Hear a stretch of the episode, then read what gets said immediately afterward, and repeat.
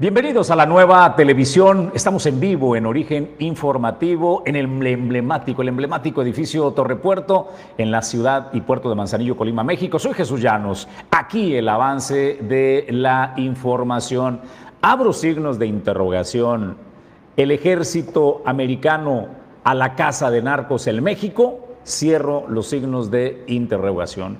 Le vamos a presentar la información en el tema editorial de esta mañana de cómo esta propuesta va cobrando fuerza, que sea el ejército norteamericano quien combata a los cárteles en territorio nacional. Lo que sucedió el pasado viernes en Matamoros, Tamaulipas, con el secuestro de cuatro ciudadanos norteamericanos, le da sentido a una propuesta presentada en enero por un legislador ex Marine, ex Fuerzas Especiales de SEAL, que ha propuesto que sea precisamente el ejército norteamericano quien venga a darle paz a territorio nacional y combatir y cazar a los narcos mexicanos en territorio de nuestro país. Esta información y más en instantes, Julio César González, primer café de la mañana, cortesía de Puerto Café. ¿Qué tenemos de avance, Julio? Buen día. Buenos días, Jesús. Buenos días al auditorio de Origen Informativo. Bueno, pues el día de hoy vamos a hablar también tema de justicia eh, respecto a funcionarios públicos y es que de acuerdo a lo que señala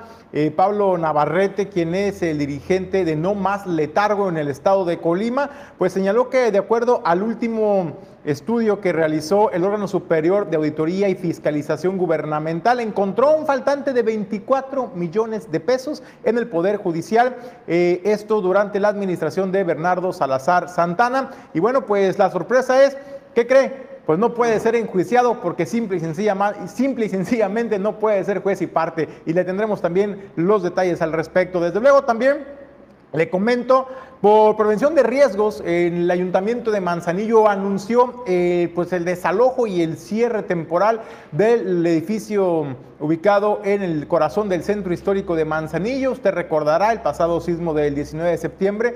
Esto derivó un peritaje exhaustivo de este inmueble, de la estructura, determinándose que existía un daño y que era necesario pues desalojar para hacer una evaluación más a profundidad y ver y ver eh, pues qué tipo de reparaciones y rehabilitación para garantizar la seguridad de los trabajadores. Le tendremos también eh, a qué áreas, qué áreas y en qué sedes se van a estar atendiendo eh, cada una de estas direcciones del Ayuntamiento de Manzanillo. Y desde luego, bueno, pues también buena respuesta ha tenido la donación de sangre en los primeros meses del presente año. Esto en comparación son los mejores meses que ha tenido donadores compulsivos en la respuesta de la población eh, respecto a los ocho años incluso que han tenido ellos ya eh, operando o fungiendo en el estado de Colima. Sin embargo, pues no todo es miel sobre hojuelas y lamentablemente por la burocracia del Servicio de Administración Tributaria del Gobierno de México, pues ¿qué creen? Pues perdieron la donación de una ambulancia o de una unidad móvil para donar sangre que venía de Estados Unidos. La burocracia frenó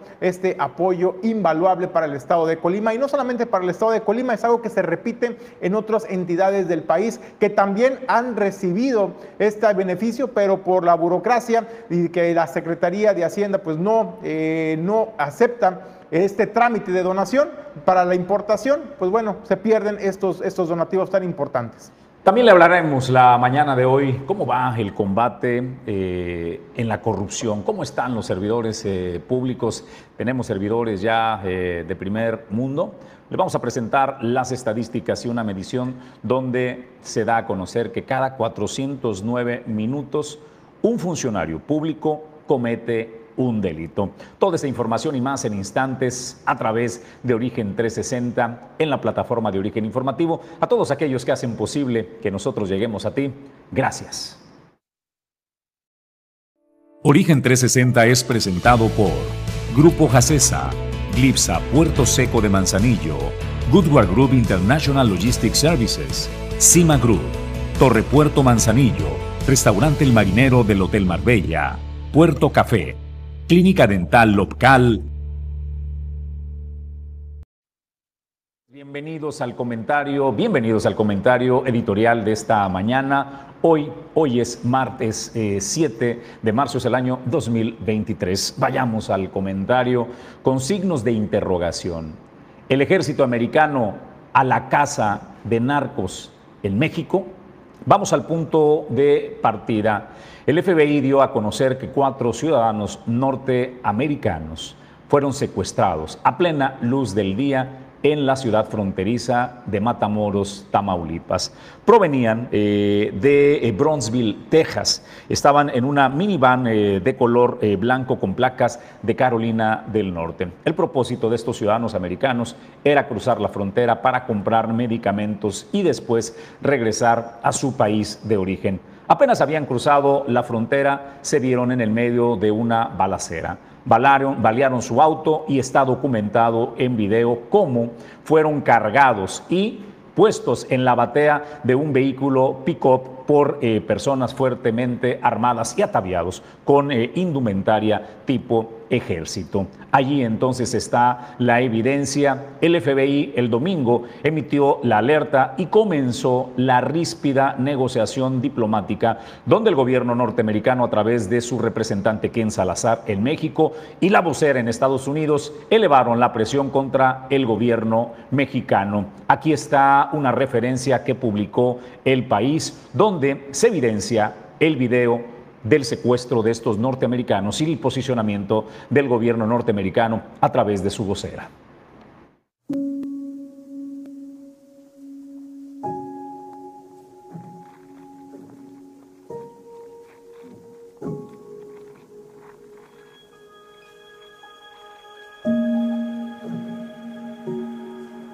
We are closely following the assault and kidnapping of four U.S. citizens uh, in Matamoros, Mexico. Uh, these sorts of attacks are unacceptable. Our thoughts are with the families of these individuals, and we stand ready to provide all appropriate consular assistance. U.S. law enforcement is in touch with Mexican law enforcement. The Departments of State and Homeland Security are also coordinating with Mexican authorities, and we will continue to coordinate uh, with Mexico and push them for, uh, to bring those responsible to justice. Este asunto fue en Matamoros.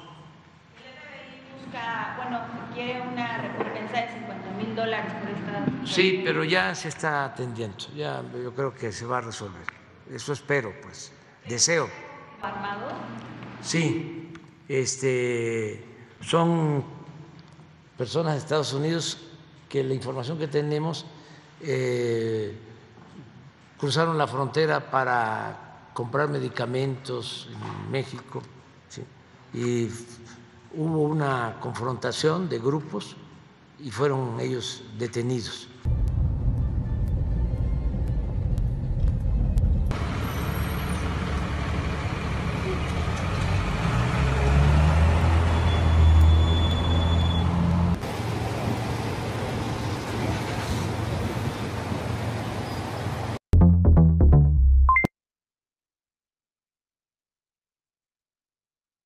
Ahí está eh, la evidencia plena luz del día. El Matamoros, este grupo armado, secuestra a cuatro ciudadanos norteamericanos. El presidente reconoce, dice, fueron detenidos después de una balacera. No, no fueron detenidos, fueron secuestrados. Los secuestraron a plena luz del día. El FBI, el gobierno norteamericano, está ofreciendo 50 mil dólares por eh, la aparición de estos cuatro ciudadanos norteamericanos y quien dé información para la captura de los responsables de su secuestro. El gobierno mexicano está desplegando las fuerzas para dar con el paradero de estos eh, ciudadanos. Miren, lo que sucedió el viernes en Matamoros le viene a dar sentido a esta propuesta eh, que realizó el legislador, el joven legislador Dan Crowshaw y Michael Waltz, integrantes de la Cámara de Representantes. Estos republicanos basaron eh, su propuesta en la muerte de 80 mil ciudadanos norteamericanos que consumieron fentanilo o drogas. Han muerto 80 mil ciudadanos que dicen son responsabilidad de los productos que los cárteles mexicanos envían a la frontera y al consumo de los estadounidenses. Esta propuesta se presentó el 12 de enero, pero ¿quién es eh, este legislador eh, Dan Crucial que ha propuesto esto? Bueno, este hombre nació en Aberdeen, Escocia, en el año de 1984, tiene 39 años, fue eh, Fuerzas Especiales de la Marina, fue integrante de los SEALs de la Marina. En el 2016 se retiró como teniente con dos estrellas de bronce en Afganistán en una batalla, perdió un ojo. Eh, este hombre además es representante, por eso ve usted que usa un parche.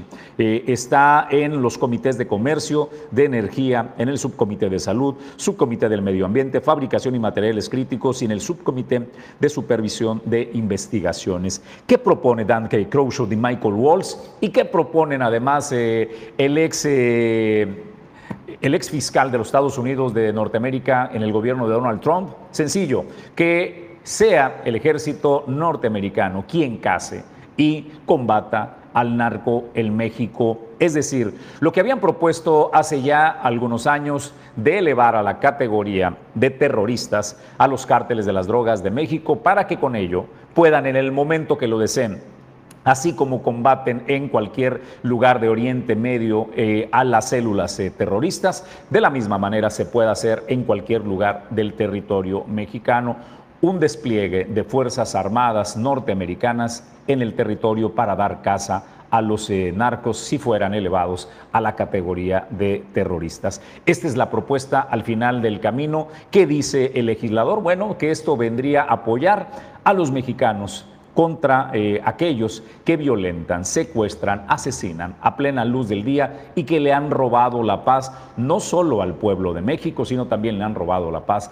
al pueblo norteamericano porque están poniendo víctimas, hasta ahora ascienden a 80 mil norteamericanos que han muerto producto, dicen, del consumo de fentanilo. Esta es la propuesta, Julio César González. Bueno, pues era, era, venía, era de esperarse Jesús después de que Estados Unidos no es la primera vez que insiste en este tema de eh, elevar a la categoría o al nivel de terrorismo, al narco, al narcotráfico, particularmente con el vecino de nuestro país.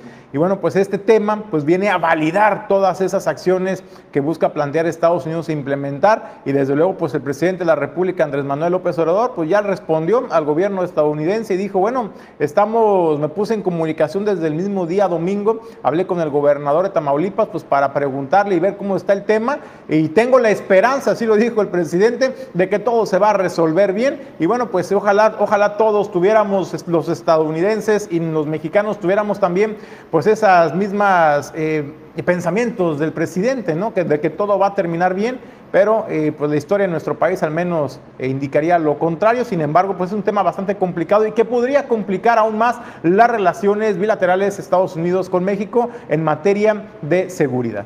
Debemos recordar que la última gran guerra librada contra el narco por parte del gobierno norteamericano fue en territorio eh, colombiano, donde el gobierno de Colombia se puso y puso toda su disposición para la eliminación de, los cárteles en la época de los 80s y 90s, el caso más emblemático, donde fue la eh, búsqueda y muerte de Pablo Escobar, quien encabezaba el cártel eh, de Medellín. De ahí no se tiene registro a la fecha que en algún país, sobre todo de América Latina, se haya logrado establecer al narco como terroristas y con ello se extienda el poder del ejército norteamericano para el combate fuera de su territorio. Hasta ahí el tema, nosotros vamos a más información.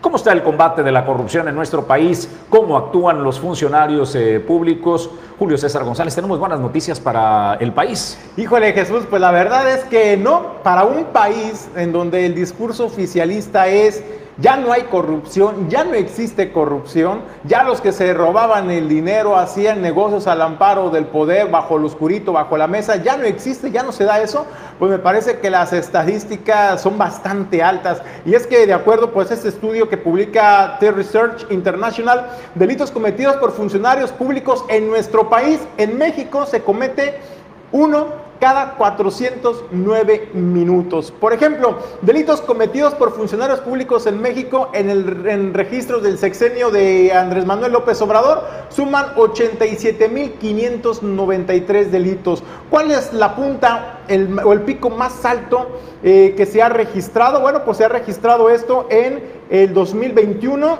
en el 2021, 2022, 2020, disculpe usted, con 21.883 y de ahí, bueno, viene una disminución ligera de apenas un menos 2% con 21.519.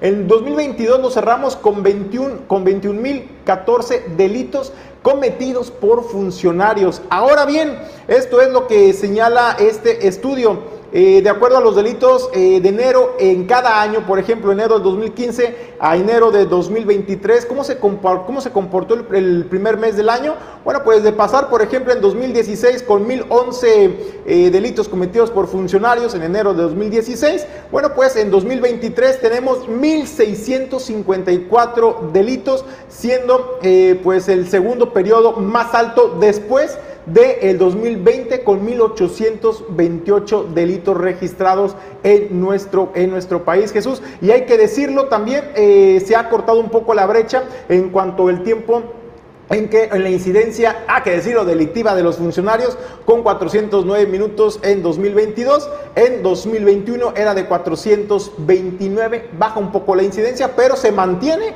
y en el, y en el país la incidencia es de 87 mil 593 delitos. Ahora bien, ¿cuáles son las entidades en nuestro país en donde se concentran el mayor número de delitos cometidos por funcionarios públicos? Tenemos Ciudad de México con 21.606, el Estado de México con 15.578, Nuevo León con 9.249 y así va la gráfica hasta llegar, el último lugar está Querétaro con 1 y Tlaxcala con 0. ¿Dónde se encuentra el estado de Colima? Porque este dato, créame, es importante para la nota que le vamos a dar a continuación también. Bueno, pues el estado de Colima se encuentra con 1.073 eh, delitos cometidos por funcionarios públicos. Comparado contra Ciudad de México y Estado de México, pues estamos en pañales, ¿no? Este, pero no somos Tlaxcala que tiene cero, ¿no? O eh, Querétaro, que apenas tiene uno, Julio César González. Oye, y pues la bendita regla, Jesús, que se aplica cuando se habla de estadística, la incidencia delictiva por cada 100 mil habitantes. Si bien el estado de Colima, lo decía, se encuentra casi al final de la lista, en la tercera cuarta posición como el menor estado, con la menor incidencia de delitos por funcionarios. Pero le aplica la fórmula. le aplica la fórmula de delitos por cada 100 mil y qué bárbaro. El estado de Colima pues eh, se ubica en tercera posición nacional con 1.467. Ciudad de México se mantiene en primer lugar y Nuevo León de pasar en un tercero pasa a un segundo lugar con 1.599 eh, casos eh, de delitos de funcionarios públicos. Pues así las cosas, cada 409 minutos en el país se está cometiendo un delito por parte de un eh, funcionario público. Pues está ahí el tema del comportamiento, de cómo, de cómo se ha logrado eh, pues darle batalla a la, corrupción en el país. Eh, así van las estadísticas. Pues vamos a más información. Yo estoy sorprendidísimo, Julio, con este dato que reveló el Ayuntamiento de Manzanillo. Mire, el sismo en el que perdió la vida un empresario de comunicación en el país, el único lugar con este sismo del 19 de septiembre del 2022 fue en Manzanillo, dos víctimas mortales. Eh, una murió desafortunadamente porque una barda de una tienda Coppel le vino encima y el otro murió porque se derrumbó una parte de la plaza comercial Punto Bahía. ¿Cuánto ha pasado, Julio César González, del 19 de septiembre a hoy que estamos a 7 eh, de marzo? ¿Vamos por cinco meses? Ya pasamos cinco meses. Cinco meses. Cinco meses han pasado.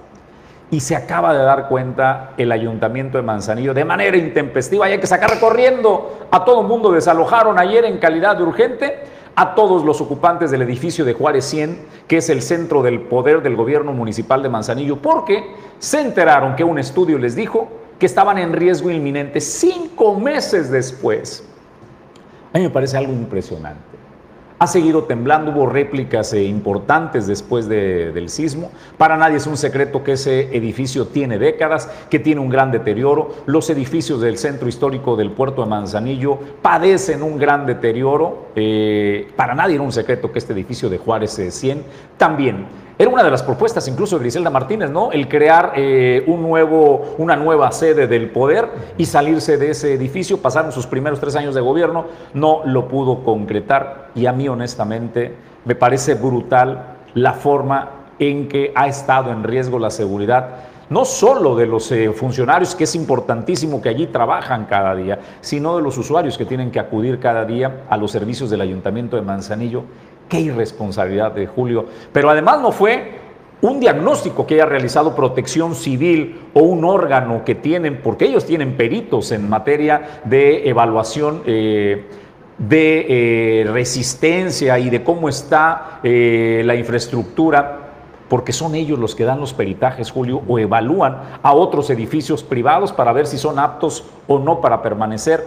Fue un reporte que vino del exterior, Julio, este, y que les llegó apenas y basado en eso tuvieron que desalojar el edificio, ¿no? Pues fue precisamente ayer este anuncio que se dio a través de esta, un mensaje a través de las redes sociales de la presidenta municipal Grisela Martínez, acompañada por el director de Obras Públicas, eh, Alan Vargas. Y bueno, pues ahí reconocieron que es un edificio que data de más de 70 años y con tantos sismos, tantas rehabilitaciones que se le ha hecho y el último sismo del 19 de septiembre pues vino a dañarlo severamente. Y efectivamente dice que tardaron el tiempo que se tardó en tomar esta decisión eh, fue el tiempo que se tardó en meter la licitación para encontrar la empresa, mejor dicho, encontrar la empresa encargada de realizar este peritaje, porque dice, no, no todas las empresas, y no es muy fácil encontrar, es muy complicado encontrar una empresa que se dedique a hacer esos estudios eh, técnicos especializados, y por ello tardamos todo este tiempo en realizar este, estos trabajos de peritaje. Iniciaron en el mes de diciembre estos trabajos, se entregó el peritaje finalmente en los últimos días de febrero, y fue apenas el día de ayer cuando eh, se hace este anuncio a la población, también a los funcionarios. Ya la presidenta municipal tuvo acercamiento con los directores de área, con los trabajadores sindicalizados para eh, manifestarles esta situación que se está presentando. Y bueno, pues ¿qué va a pasar? Va a pasar que eh, se van a salir las oficinas del Ayuntamiento del Centro Histórico de Manzanillo, van a ir a diversas sedes, le vamos a dar el listado, pero también van a ver qué tanto es el daño que tiene la estructura y cuánto sería el costo del proyecto ejecutivo o la rehabilitación en su caso si procede. Bueno, pues esto es lo que dice el director de Obras Públicas, León Alam. Eh, antes de abordar el tema de las conclusiones, me gustaría eh, comentar en qué consistió de manera general los, eh, los estudios, el trabajo en, sí. después de la ocurrencia del sismo en septiembre, nos dimos a la tarea, por instrucción de la presidenta, de ubicar empresas especializadas que manejaran el tema de la evaluación de estructuras. Eh, eh, se dio la contratación de la empresa y los trabajos se iniciaron desde el mes de diciembre para concluir en el mes de febrero.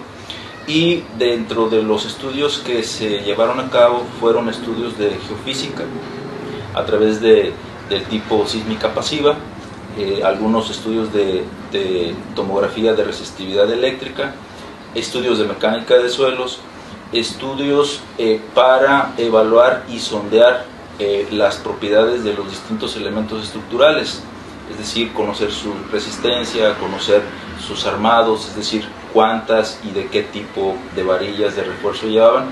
Todo esto en función de que, como efectivamente lo, mencionaba en un principio, eh, es, es, nula o casi escasa la información que existe sobre los elementos que conforman el, edificio en, su conjunto. Y bueno, todos estos estudios con la finalidad de estudiar eh, el comportamiento del inmueble ante eventos sísmicos o ante eh, eh, condiciones de servicio normal. ¿Con qué propósito? Con el propósito de disminuir la vulnerabilidad sísmica del edificio ante eventos que, como ocurren propiamente en el Manzanillo, son frecuentes producto de este estudio vamos a eh, determinar un proyecto de rehabilitación y de reforzamiento porque existen áreas que han sufrido deterioro importante que requieren eh, el, que sus capacidades estructurales sean incrementadas a la mayor brevedad posible. Eh, nosotros tenemos, nos encontramos ya, desde ya, elaborando el proyecto ejecutivo. A ver, este hombre eh, el encargado de obras públicas tiene bajo eh, su mando a peritos. Ellos son los que autorizan o no, eh, por ejemplo, que la Plaza Punto Bahía, donde hubo este, la caída de una parte de, su estructura y perdió la vida un empresario ahí, ellos son los que dan el visto bueno basado en el peritaje, dice si procede o no procede. Y todos los edificios que sufrieron daños tuvo que pasar por el departamento de obras eh, públicas por los peritajes y demostrar que eran seguros. De lo único que no se habían enterado es de ellos mismos, de su casa, Este hombre que es responsable de las obras eh, públicas no tuvieron la capacidad de hacer un diagnóstico del riesgo en que estaban sus propias vidas, porque ellos también están ahí. Ahí está Griselda Martínez, allí despacha, ahí despachan los funcionarios, ahí despachan eh, eh, cientos de trabajadores, allí acuden cientos de personas de todo Manzanillo a realizar obras. No se enteraron. Cinco meses después y todavía no concluyen qué es lo que hay que hacer. Qué impresión.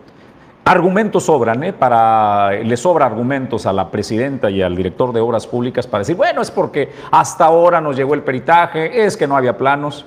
Qué impresión la ineficacia y el riesgo en que pusieron su propia vida, ¿eh? porque también su vida estaba en juego y la vida de miles de personas por esta ineficiencia para poder determinar que el edificio es inhabitable. Así las cosas en el puerto de Manzanillo. Pero bueno, se cambian las sedes. Aquí está la tabla de dónde van a estar eh, atendiendo a los manzanillenses que requieran de servicios. Eh, en el Centro Municipal de Negocios se va a atender la Dirección de Inspección y Asuntos eh, Jurídicos. En la CAPDAN se va a instalar la Oficialía Mayor, Compras y Patrimonio. En la Unidad Deportiva 5 de Mayo, la Dirección de Obras Públicas en el Instituto de Planeación, sesiones de Cabildo y Secretaría, Julio. Así es, también Justicia Cívica, la Dirección de Ingresos, Comunicación Social, Recursos Humanos, Obras Públicas y Tesorería. En la antigua Conasupo, en el barrio 1, se estará instalando el Desarrollo Social y la Dirección de Participación y Desarrollo Comunitario. En Lomas Verdes atenderá Educación, Salud y Desarrollo Humano. En, la, en el salón del Instituto de Cultura, en un salón del Instituto de Cultura, ahí van a estar las áreas de investigación de Contraloría, desarrollo administrativo y seguimiento. En el Casino de la Feria, allí estará registro civil, licencias, catastro, desarrollo urbano, oficialía de partes, reclutamiento, autoridades auxiliares, Contraloría, medio ambiente y la Secretaría Técnica. ¿Dónde va a atender la presidenta municipal, Julio César González? Bueno, la presidencia municipal atenderá en las instalaciones del Instituto Municipal de Mujeres eh, para el pago de servicios de las personas del centro que hacen en la presidencia. Se estarán instalando eh, cajas de cobro en las instalaciones de CAPDAM, esto en Avenida México, en el Centro Municipal de Negocios y en el Casino de la Feria. Vamos a una pausa, estamos de regreso en instantes. Esta es la información desde todos los ángulos. Es Origen 360 a través de la plataforma de Origen Informativo.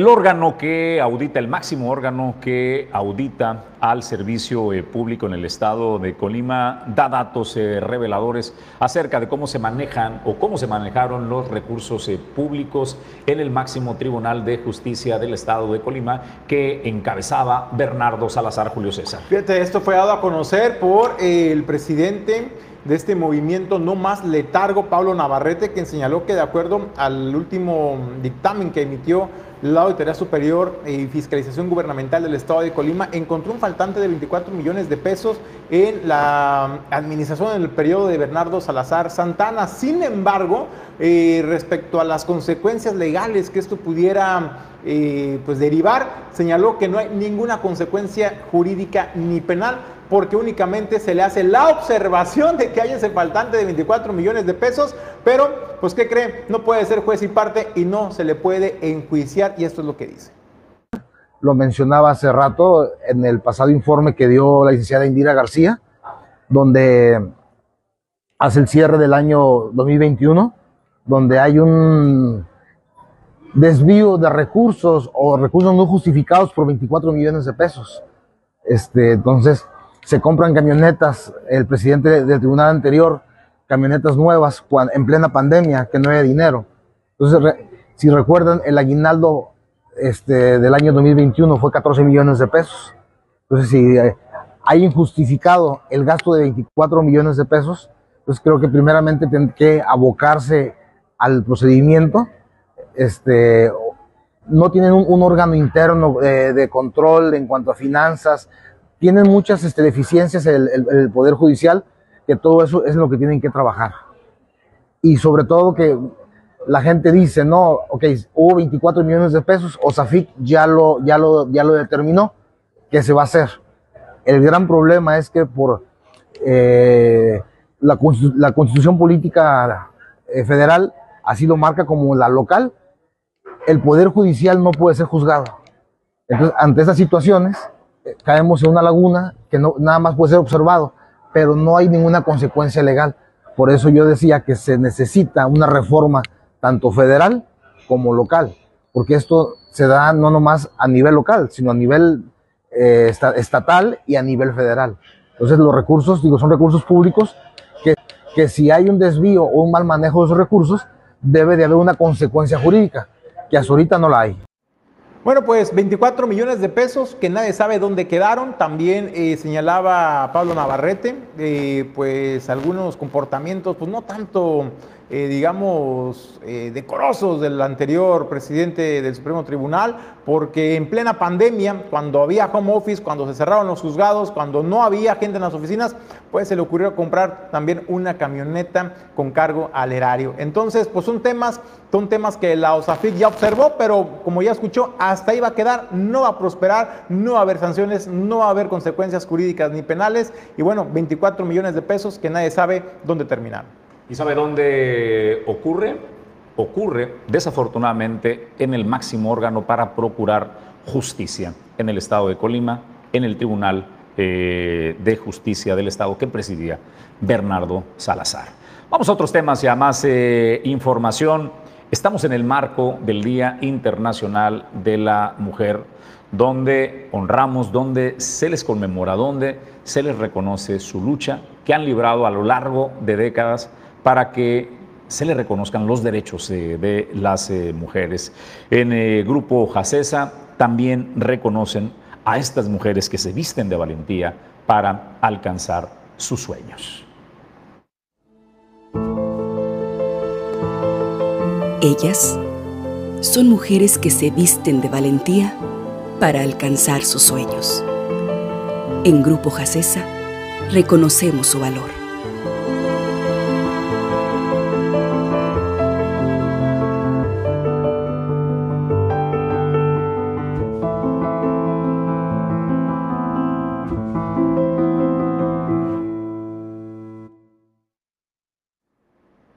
Más información, eh, de acuerdo a lo que dice Pablo Pineda, eh, de donadores compulsivos en el estado de Colima, eh, estos meses, este arranque de año, los primeros meses de este 2023, han sido los mejores de los últimos años en cuanto a donación de sangre y la participación de la población. Y señaló que en el mes de marzo, ponga atención porque usted también puede sumarse a donar, a donar sangre, a donar vida. Y esto es lo que informa Pablo Pineda.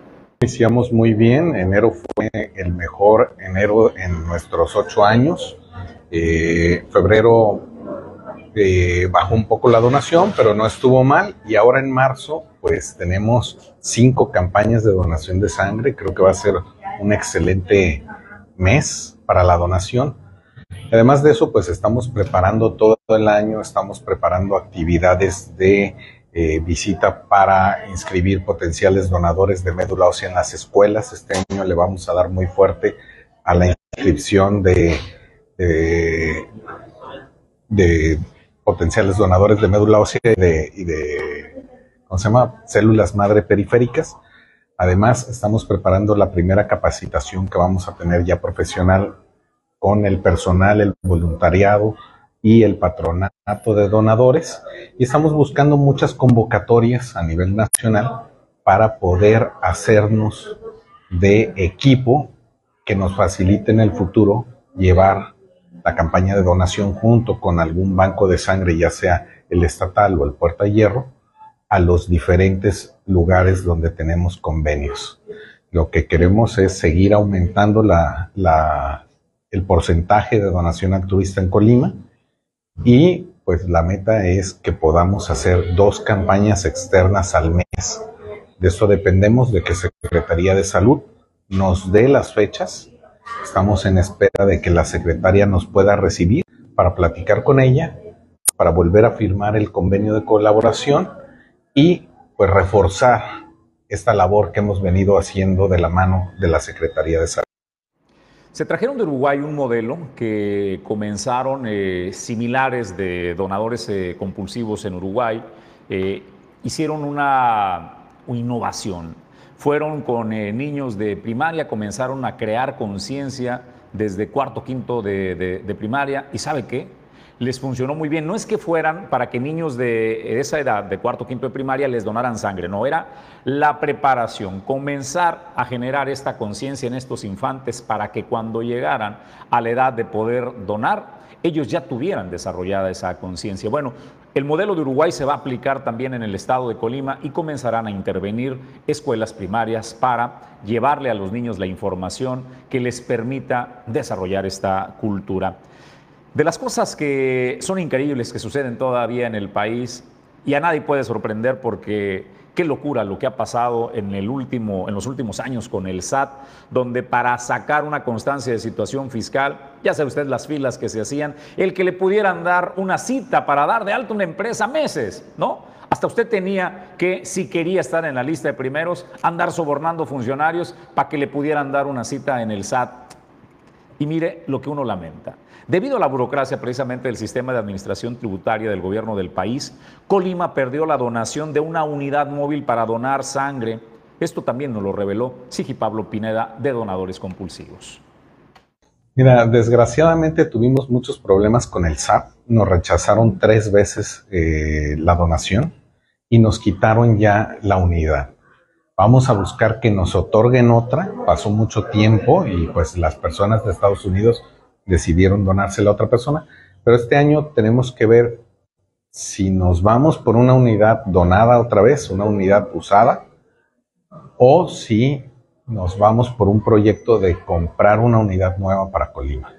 Entonces, en eso estamos, y yo creo que lo estamos sopesando, porque cada una de las dos tiene ciertas implicaciones, problemáticas, pero al final puede ser que nos vayamos por tratar de conseguir una unidad nueva. Esa ya se fabricaría en Colima, digo en México, sí, no sería nacional, no hay que importarla, pero aparte sería nueva, porque traer una unidad vieja también, pues no sabemos en qué condiciones llegue, cuánto requiera de recursos para mantenerla, etc. La verdad es que es una pena porque no solo es esta unidad y no solo es a nosotros, a varios bancos estatales de transfusión sanguínea en el, en el país se les han otorgado estas unidades y las han perdido puesto que Hacienda no ha dado permiso para que se importen. Y a mí se me hace increíble que si el gobierno no tiene el presupuesto para comprar unidades nuevas, pues no facilite que sus mismos eh, centros estatales puedan adquirir unidades usadas. Es un problema con Hacienda. Ahí habría que ver cómo llegar a Marcelo Ebrard o alguien que nos pueda ayudar en eso. Pues eh, esa es la, la lamentable noticia. Eh, y tiene razón, Pablo. A ver, si tu gobierno no tienes dinero para apoyar este tipo eh, de temas y lo están donando, caramba, pues hay que ser facilitadores, pero no. También ponen piedras en el camino y ni siquiera permiten la donación, Julio César González, y se pierde un banco de sangre móvil porque el SAT dijo, no me están gustando las formas en que están presentando las cosas, no apruebo esa donación y adiós, adiós regalo de esta unidad móvil, Julio. Pues lamentable que no se dejen ayudar las autoridades, no quieren destinarle recursos a medicamentos, a medicina, a salud, pero cuando la ayuda viene de fuera, tampoco permiten que llegue la ayuda de afuera y que las organizaciones y asociaciones eh, pues hagan sus gestiones y hagan su lucha para tratar de acrecentar eh, sus herramientas, su equipamiento para ofrecer un mejor servicio a la población y que se había obstaculizado por la burocracia en nuestro país. Ahí está ya la información. Esperemos que pues el servicio de administración tributaria para futuras o posibles donaciones de este tipo de vehículos especializados en un tema tan sensible como es la donación de sangre, eh, pues tenga la sensibilidad de agilizar los procedimientos y el llamado a los legisladores, también a los legisladores, a los diputados federales, a los senadores, pero que también hagan presión desde el, desde el Congreso a las autoridades mexicanas, pues para que sean facilitadores de que lleguen todas estas ayudas del extranjero. Vamos a más información. Bueno, pues el Colegio de Mujeres Abogadas en el estado de Colima, en coordinación con la Confederación Nacional de Abogados de México, la CONCAM por sus siglas, firmaron un convenio de colaboración con la Universidad Virtual FOEM. Esto pues para ofrecer a bajo costo a quienes deseen estudiar bachillerato, licenciaturas, maestrías y doctorado en tiempo récord. Esta es la información. Para dar a conocer un importante convenio que vamos a asignar este día con la FOEM. Este, es, va a ser una coordinación del Colegio de Mujeres con esta universidad virtual para llevar a todos los jóvenes, adultos, adultos mayores, este, capacitación constante. Esta universidad va a ofrecer a través de este convenio el bachillerato en 16 semanas a muy bajo costo, Van a ofrecer las licenciaturas a 12 meses también con descuentos con este convenio. Se van a ofrecer maestrías eh, en 14 meses y doctorados que podrán hacer quienes así lo decidan en 18 meses. Con este convenio, el Colegio de Mujeres pretende acercar y garantizar la capacitación constante de las mujeres. Nosotros como mujeres tenemos la firme convicción de que una mujer preparada, una mujer que estudia, pues se le abren mejor los caminos y obviamente se reducen los índices de violencia también aquí en el Estado. Bueno, pues ya saben, ¿no? Si le interesa cursar licenciatura, maestría, doctorado en tiempo récord, acérquense a este eh, colegio de mujeres abogadas en el estado. Ya suéltalo. Yasmín Esquivel, señora este, ministra de la Suprema Corte de Justicia de la Nación, se anda buscando algo facilito y rapidito para que no se tenga que andar plagiando ni la tesis de la licenciatura, ni, la del doctorado, ni andar mintiendo que usted hizo este, algo en la Computlense de Madrid. Pues ahí hay una propuesta de este, que lo pueda hacer rapidito y bien derecho, ¿no? Por, por la vía de la honorabilidad. Ahí está la, propuesta para cursar carreras de forma más, más rápida. Otros temas, y vamos a más eh, información, le quiero hablar de una empresa especializada en la logística. Si usted quiere conectar sus mercancías con el mundo, Goodward Group International Logistics Service, dueño del mar, tiene 84 años, 84 años de servicio llevando y conectando con los puertos y los aeropuertos del mundo. Si usted busca toda la experiencia, búsquela en quienes tienen esta eh, formación y que tienen toda la experiencia de 84 años llevando las soluciones de logística en el mundo. El mejor aliado, la experiencia en el país. Son muy pocos, son muy pocos los que pueden decir que tienen 84 años acercando las mercancías en el mundo, en puertos, aeropuertos y aduanas terrestres. Usted puede confiar en Dueño del Mar, Goodward Group International Logistics Services. Más información, Julio. Más información, bueno, la dirigente sindical del de, eh, Ayuntamiento de Trabajadores del Ayuntamiento de Comala, Irma González Pedraza, informó que ya están en negociaciones en esa semana eh, para el pliego petitorio, el incremento salarial, donde igual como el resto de los eh, dirigentes sindicales de los ayuntamientos, ellos aspiran, le apuestan a la homologación del incremento salarial del 8% que la gobernadora Indira Vizcaíno Silva otorgó al sindicato de Trabajadores del Estado por el tema de la homologación. Usted ya sabe, bueno, a eso es a lo que, a lo que le apuestan y esperan, esperan el diálogo y las negociaciones con el alcalde Michel. Vamos a otros temas y a más eh, información. En la villa dan a conocer el ganador del el logo de la marca turística de eh, la villa, que fue creado bajo el seudónimo de El eh, Colimote.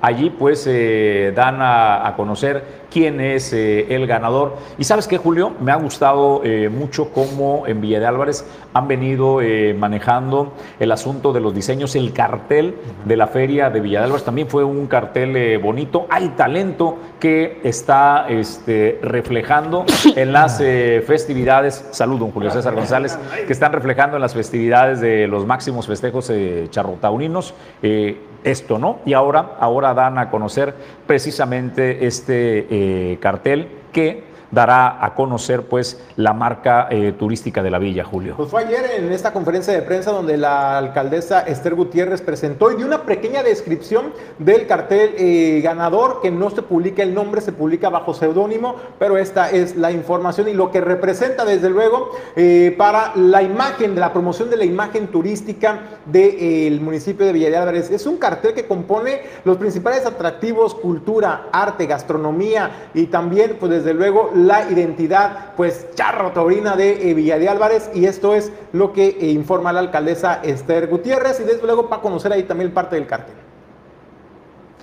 Vamos a más información, eh, Julio, y otros temas para presentarle en Origen 360.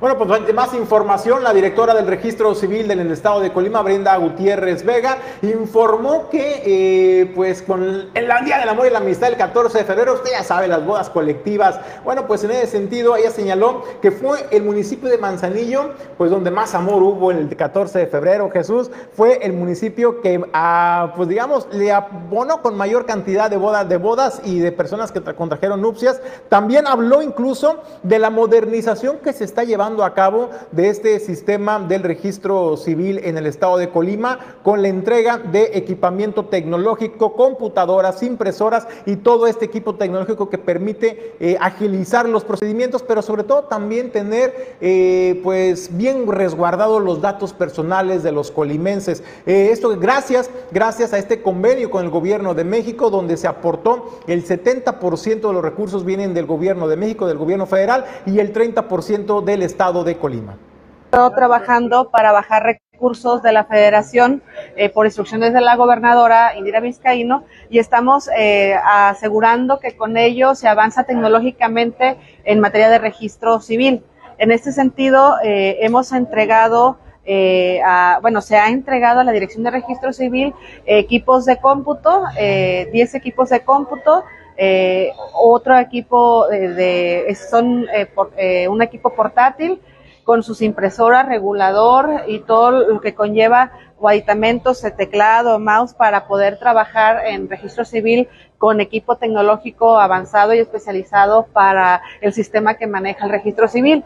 Entonces estamos hablando de cerca de 390 mil pesos que hemos recibido eh, el 70% por parte de la federación, el 30% lo ha puesto el Estado. Y bueno, con ello se garantiza el, el acervo, el cuidado, el sistema, eh, los datos personales y confidenciales también que se manejan a través del registro civil no solamente ellos, sino también estamos hablando de que en el mes de febrero, que fueron los matrimonios colectivos, y al cierre del, 28 de febrero, estamos hablando de que hubo 648 matrimonios en el estado de Colima, en donde hubo más matrimonios fue en el municipio de Manzanillo. Déjeme retomar el tema de Villa de Álvarez y la presentación de este eh, cartel de diseño que va a llevar la marca turística de Villa no solo al país, sino al mundo. Recuerde, recuerde que Villa de Álvarez es uno de los símbolos que tenemos en el estado de Colima, donde está la artesanía más grande del mundo, que es la petatera. Así es de que hace mucho sentido que creen su propia marca para la promoción y difusión turística. El 3 de febrero sacamos una convocatoria precisamente para diseñar la marca turística La Villa. Quiero agradecer a las 19 participantes con 19 propuestas muy importantes, significativas, con mucha creatividad, con mucho talento que participaron y decirles también que agradezco infinitamente a la Facultad de Arquitectura y Diseño Gráfico, de la Facultad de Mercadotecnia de la Universidad de Colima, de la Universidad Vizcaya de Colima y por supuesto de la Univer Colima, que fueron los que participaron también en este diseño tan importante para nosotros en el municipio. Comentarles que también eh, tuvimos un jurado experto, ¿verdad?, en, en temas de diseño gráfico. Por eso agradezco al maestro Marco Antonio Cárdenas que nos haya ayudado, por supuesto, a un gran aliado que está dentro de la administración, que es el arquitecto Juan Carlos Castañeda Ortiz, y toda la pericia y el talento del doctor Jorge Fernando Zurrosa, que de verdad viene a fortalecer porque es toda una institución en el diseño. Bueno, pues quiere conocer un poquito la descripción del cartel ganador de este, la nueva marca Villa de Álvarez, La Villa. Bueno, pues esto es parte de lo que expone la alcaldesa y esto es parte también del diseño eh, que estará ya circulando eh, a partir ya de los próximos días en el estado de Colima, pero también con proyección nacional.